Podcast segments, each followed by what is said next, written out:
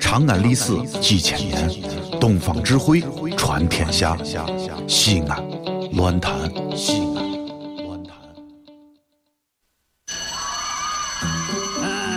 同学们上课了，下面给我来点名儿：杨玉环、到李莲英、大拿破仑、I'm here、卓雅。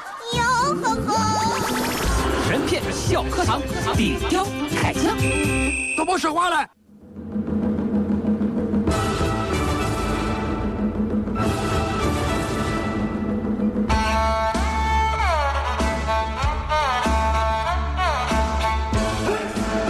欢迎来到神篇小课堂，今天我们来说说《水浒传》第十七回。杨志究竟是谁的妻子儿啦？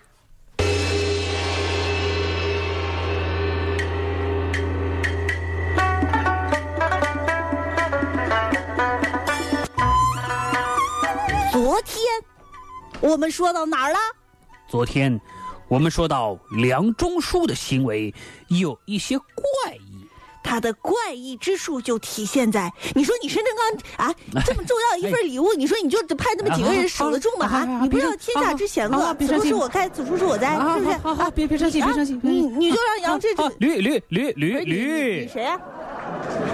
我是扮演的施南，其实主要啊，说的就是申成刚啊，你怎么说是是非常贵重的一份礼物？对呀啊，你为什么就派哎就这么一个，就这么一个人？说实话，就杨志这么一个靠谱的去送，对不对那能守得住吗？这当然是有原因的了肯。定是有原因的呀。哎，梁中书啊，当时是提拔杨志的人，嗯，为啥要提拔杨志呢？《水浒传》第十二回说，你长得奇特，梁中书有心要抬举杨志，欲要签他做个军中副牌，只恐众人不服，于是就在军中安排了一场比武大会。要比武没啊！错，哇哦，比武的这一天啊，梁中书传下令来，叫这个副牌军周进向前听令，啊，要他和杨志交手。交手好啊，交结手果就是嗯杨志很顺利的战胜了周进。当时看到这个场面啊，历城、索超等人很不服气、啊，嗯，索超就是了，周瑾患病未痊，精神不佳，因此误输杨志，小将不才，愿和杨志比试无益。嗯，来，啊啊哟，嘿，啊喂！这就开始了，啊这是。嗯，索超啊是正牌军啊，咱咱知道索超后来也上了梁山嘛，叫急先锋，嗯对不对？行动比较急，当然和这个副牌军不在一个档次呀。从索超的话当中啊，我们可以看得出来，梁中书用那个副牌军还是一个患病未愈的副牌军、嗯没错，啊。那么和杨志交哦刚刚还没好手呢，对呀、就提拔杨志，嗯这说明啊，梁中书是故意的，是故意的，故意造个不行的，好让杨志稳赢，对不对？哦这样呢，他就有好的理由提拔杨志啊，这是梁中书的心里话。但是现在索超硬要和杨志比武，梁中书就担心了。万一打不过怎么办？万一打过了又怎么办？我得给自己找个台阶下呀！哎呀呵，这事儿不好弄啊！他心里有两个怎小人是吧？真是。哎，说这索超也是武艺高超啊，万一杨志输了怎么办呢？么办，输了我这我今天我这住白下了呀！自己计划岂不是前功尽弃了？我这不是我这自己扇自己脸吗？是不是？你说我这不是给自己找事儿吗？请问你是谁呀、我哪知道啊？我这嗨这哎打不打不打呀？打打打。梁中书就说了，啊，这个既然如此啊，那我们就让啊那个杨志，来来来来来，你你你你牵我的战马骑啊，这个你你你小心啊！哎，我跟你说啊，我我的战马厉害啊，可以可以给你给你加分呢啊！好好哎，我哎不是，啊来吧来吧哎来吧，啊，来来来我没我还没演呢。啊，你你是你你演那谁？我想问一个问题，你你你问你问，到底算谁赢啊？我操，你还没打呢，算谁赢？啊，那得了，我先静。那先进啊，好，准备好了没有呃，也等一下，啊？那个好了，好了啊，好，预备，好，好了没？呃好了马马没好马没好，啊好，好了吗？好，预啊，预备，打嗯。哎，好，怎么样了？可你以，打不打呀你？啊哎，不就是让磨叽，你你打的男人，就让打起来了啊！嗯就这个杨志啊，骑着两种属的战马和索超交手，嗯，交手，这一点啊，让索超是顾虑重重啊，你啊，同时也可以让杨志斗志昂扬啊。索超心想，这啥意思啊？啊，啊，你骑着咱领导的马，咱领导， 就是跟你开着领导车跑上去飙二环一样。对不对？你开着你的车，你到哪去无所谓，你开着领导的车， 你说我是把领导的车弄报废，是不弄报废？就是呀，啊，所以两个人最后啊打成了平手啊，不分胜败，啊、让着呢。让着你啊。那梁中书是明摆着是要让杨志去送生辰纲啊。对呀、梁中书啊还提提拔粮食。这个时候啊，咱们要注意，咱回过头来看看梁中书咋说的。他说：“如若赢时，便切你充其之意。”就是说，你如果赢了就升迁，嗯你打平了你没有赢啊，但你还是升了，是什么意思啊？啊，这还这比武就是个幌子啊，这最终目的就一个，就是有心要以利抬举杨志。走了啊个过场。所以是梁中书啊，提拔杨志啊，应该是真心的。只不过这个动机何在？你嗯想啊，梁中书和杨志之间既不是沾亲带故，又不是手足好友，他干啥要无缘无故提拔杨志呢？所以啊，大伙就说啊，可能是这个杨志运气好。其实我觉得并不是这样子，运气好只是表面现象。我们顺着原文往前寻找线索，当然也可以说顺藤摸瓜。梁中书你，废话那么多，哎，还是真是。你是你就赶紧把理由一说呗。梁中书究竟是在什么时候、什么情况下决定要提拔杨志的呢？书里面写的很清楚，那一天是二月初九，两个工人押解着新发配来的犯人杨志来到大名府，见到梁中书，大嗯人，这货杀那打人了，这什么差人这是？梁中书当时就俩字儿啊，哇哦，嗯大喜，什么大喜呀、心里很高兴啊。这为什么呀？对呀、这为什么呀？这我也想问呢。这一辈子没见过脸上长这么大一片痣的人，还真是这，这不见得啊。并且把杨志就留在厅前了。从当时第一面啊，梁中书就非常喜欢杨志。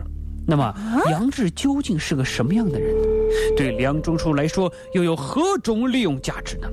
为什么啊梁中书为一见到他就想提拔他呢？因为都是浮云。嗯，还真是这，这解释。从这个公文当中，从他和杨志交谈当中，咱可以确定三个事情。第一个，杨志是个倒霉鬼，那非常倒霉啊！丢失公款了呀。那十个人去运花石纲都没事儿啊，就你啊，有出事儿了。你啊怎么那么寸呢？就是呀你有过丢失公款的前科呀？我嗯我那我那什么？你承认？不承认？我不是我，你承认？不承认？呃，可能是因为我这什么那好吧，你说的什么呀？这是？承认了呀。这第一个，第二个，杨志是一个头脑简单、脾气比较暴躁的人啊。是脾气很暴躁，你看杨志在街上卖刀，嗯牛二跑来无理取闹，两个人发生纠纷，然后啪把把做人生意嘛。打死了，有的时候碰到无理取闹小混混很正常，真的还。你处理方式有很多种啊。那有可能我不把他弄死，他就把我弄死了哎。呀，还你这是还真是，对不对？你可以四两拨千斤嘛，嗯跟人家讲道理，那道理是讲不清的呀，我跟他讲不清你就炒两个小菜给他吃吃。我不不是这样的呀。啊我要是跟他说，我总不能说世界如此美好，呃嗨你却如此暴躁，他不听啊。那牛二就疯了，再说，我要不把牛二打死，嗯以后大家见我怎么说啊？你就是那打死了泼皮牛二的杨志杨哥哥吗？那还真是就没别的头号了，是吧没？有理由啊，杨志当时就采取了最极端、最不可思议的一种，给杀死。当时就把牛二撂了个捅死了。然后当时这个血流满地，死在地上。你看杨志的脾气啊，我很是暴躁一言不合就怒杀一个人。没错，你说你这咋做生意你这怎么你以后还怎么拉回头客啊？因为杨志的武艺啊，杨志我跟你说啊，哎，他最后他那刀卖出去了吗？杨呃杨志啊，没有杨志是中过武举的人啊，你回答我，这回答太敷衍。就是 我怕我的气儿断了，狠狠揍他一顿难道不行吗？嗯，把他打翻在地爬不起来难道不行吗？干啥要杀出人命闹出官司来呢？就是，嗯，这说明杨志啊头脑简单，啊脾气比较暴躁。再一个呢，咱们要说杨志是一个朴实法度、有责任感的人。为啥这样说呢？你看《水浒传》里好汉啊，比如说鲁智深、嗯武松、林冲、宋江，人家杀的人第一个反应啥？快跑！嗯，跑了就。杨志没跑啊，杨志不一样，嗯杨志杀了人，不仅没有跑，还说我绝不连累大家，你怎么跟鲁智深演的是一个性格？大伙儿啊陪我去官府里自首吧。这是不是换了个人物了？这比较有正义感，对不对？这有什么正义感？这就是坦白从宽， 克己从严。就是嘛，这说偏了都是，跑偏了这是。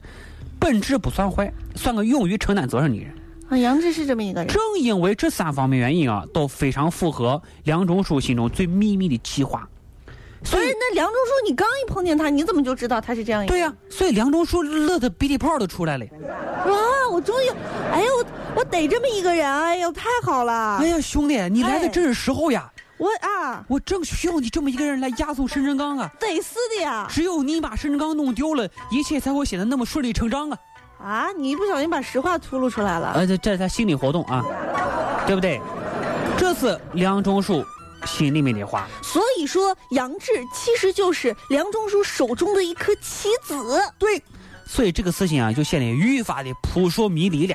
但是杨志配送申辰纲，配送沈振刚，呃，杨他是买一赠一呢，这不是是他是那嗯什么嘛，快递员嘛，啊，在某种程度上来说也是好的。对不对？啊，他不去送这生辰纲，他怎么遇到自己的哥哥们呢？所以这个事情啊，就显得层层迷雾。层层迷雾。我们的任务就是要拨开层层迷雾，不能让这些东西，让这些层层迷雾挡住我们的视线。好了，差不多可以了，啊好可以报下期节目了。我们下期就是来说一说《水浒传》第十八回。七星聚义。好了，那今天的审美茶也就这样了，祝各位全天愉快，咱们明天见吧。再见。